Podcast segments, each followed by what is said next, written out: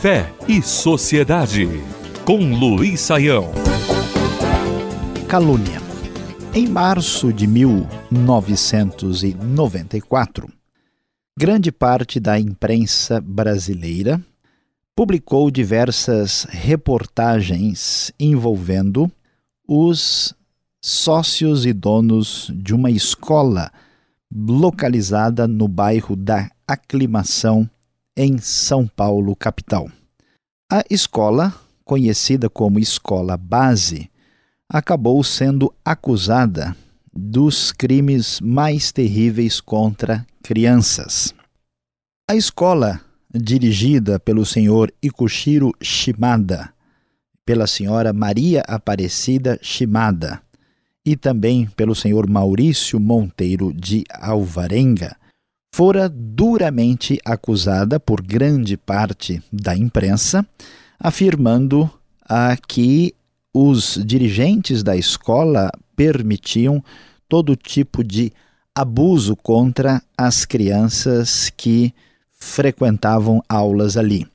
As acusações envolviam não só maus tratos, mas até mesmo denúncias de pedofilia e de abuso sexual. Depois de apurados os fatos com bastante detalhes, nós pudemos observar que os equívocos da imprensa foram apresentados de maneira contundente. A Rede Globo de televisão, por exemplo, foi condenada a pagar 1 milhão e 350 mil reais para reparar os danos morais sofridos pelos donos da escola, bem como pelo motorista que também ali trabalhava.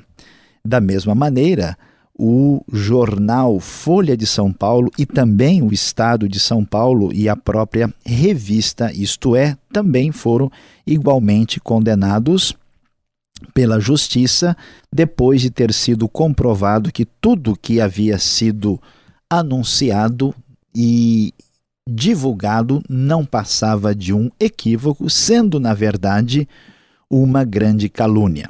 Quando prestamos atenção a esta realidade, sem dúvida devemos voltar nosso pensamento para a própria Escritura Sagrada. A imprensa, que é absolutamente importante e fundamental numa sociedade democrática, precisa ser uma imprensa responsável. Muitas vezes vemos países onde a imprensa perde seu senso de responsabilidade e acaba se tornando frívola e leviana, enquanto que em outros contextos a liberdade de imprensa é refém de um governo ditatorial ou de outras particularidades que a impedem de sua verdadeira função.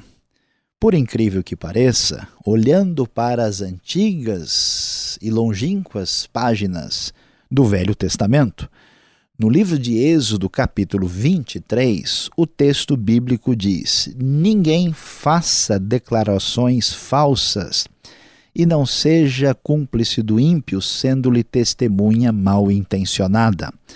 A primeira frase, ninguém faça declarações falsas, é corretamente também entendida no texto original uh, como sendo não espalhe notícias falsas. A divulgação de palavras, declarações e notícias não verdadeiras recebe a sua reprimenda do texto sagrado, mostrando para nós como a fé deve nos ajudar a iluminar os bons caminhos da sociedade. Devemos prestar mais atenção, porque numa realidade como nossa, uma imprensa, muitas vezes bem intencionada, pode sofrer tentações e entrar por uma vereda equivocada. Quantas vezes as exigências do mercado, as forças políticas dominantes, ah, os impérios devidamente estabelecidos e até mesmo a religiosidade predominante ou mesmo as tendências políticas mais expressivas acabam por obliterar a verdadeira função da imprensa. O episódio do casal Shimada sempre nos servirá de lição, pois, conforme lemos nas páginas bíblicas, não podemos espalhar notícias falsas. A imprensa deve ser fiel à sua missão. Fé e Sociedade. O sagrado em sintonia com o dia a dia. Realização Transmundial.